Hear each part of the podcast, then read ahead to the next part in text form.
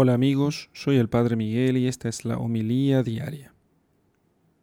Lectura del Santo Evangelio según San Lucas capítulo 8 versículos 16 al 18.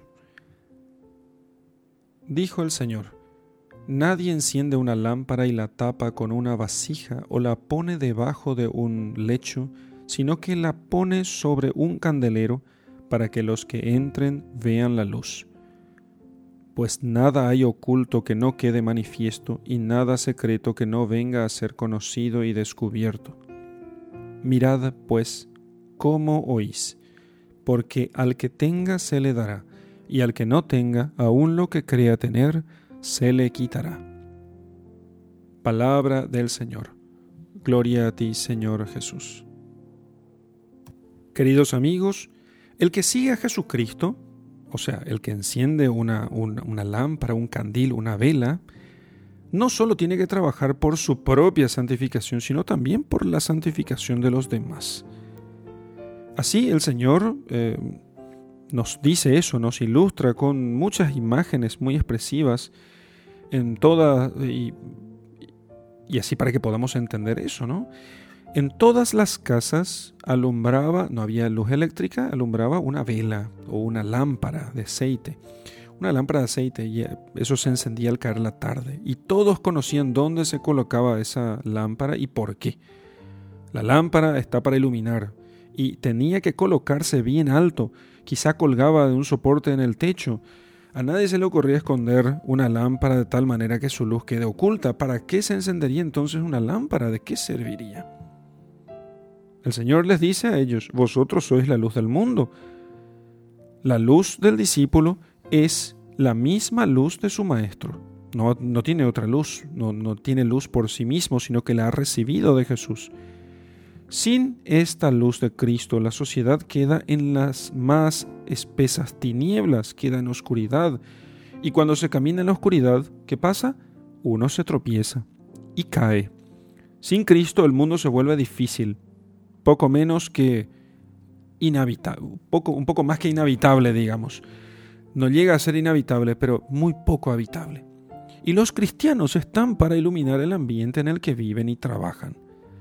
No se entiende a un discípulo de Cristo que no sea luz. Sería como una lámpara que se escondiera debajo de una vasija o se metiera debajo de la cama. Entonces, qué bien le entenderían quienes le escuchaban en aquel momento.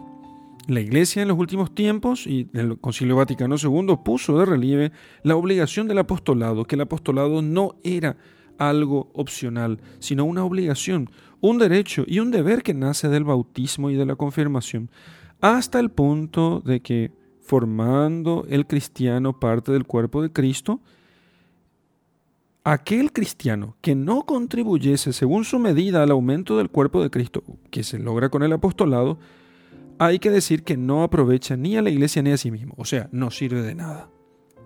Este apostolado, que puede ser de lo más diverso, puede tomar diversas formas, debe ser continuo, como es continuo la luz que alumbra a los que están en la casa. Vivimos para el apostolado, vivimos y existimos para extender el reino de Cristo sino de qué serviría nuestra vida. El mismo testimonio de vida cristiana, las obras hechas con espíritu sobrenatural, todo eso tiene eficacia para atraer a los hombres hacia la fe. Todo lo que nosotros hagamos pensando en Dios y pensando en Jesucristo puede atraer a los hombres hacia la fe y es luz. También los que aún no creen en Cristo han de ver iluminado su camino con el brillo de las obras de los que siguen al Maestro.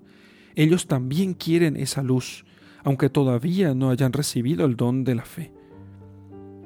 Todos los cristianos, donde quiera que vivan, por el ejemplo de su vida y por el testimonio de su palabra, todos ellos están obligados a manifestar el hombre nuevo de que han sido revestidos por el bautismo. Son hombres nuevos. Tienen la luz de Cristo en sus almas, que hacen que no iluminan a los demás. Examinemos entonces hoy nosotros nuestra vida si examinemos si aquellos que trabajan codo a codo con nosotros, que estudian con nosotros, que viven en el mismo hogar, los que nos tratan por motivos profesionales o sociales, con los que nos cruzamos cada día, preguntémonos si reciben esa luz que señala el camino que conduce a Dios.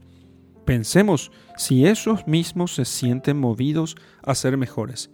Y si no, no olvidemos, si no los movemos a Dios, de nada servimos. En el nombre del Padre y del Hijo y del Espíritu Santo. Amén.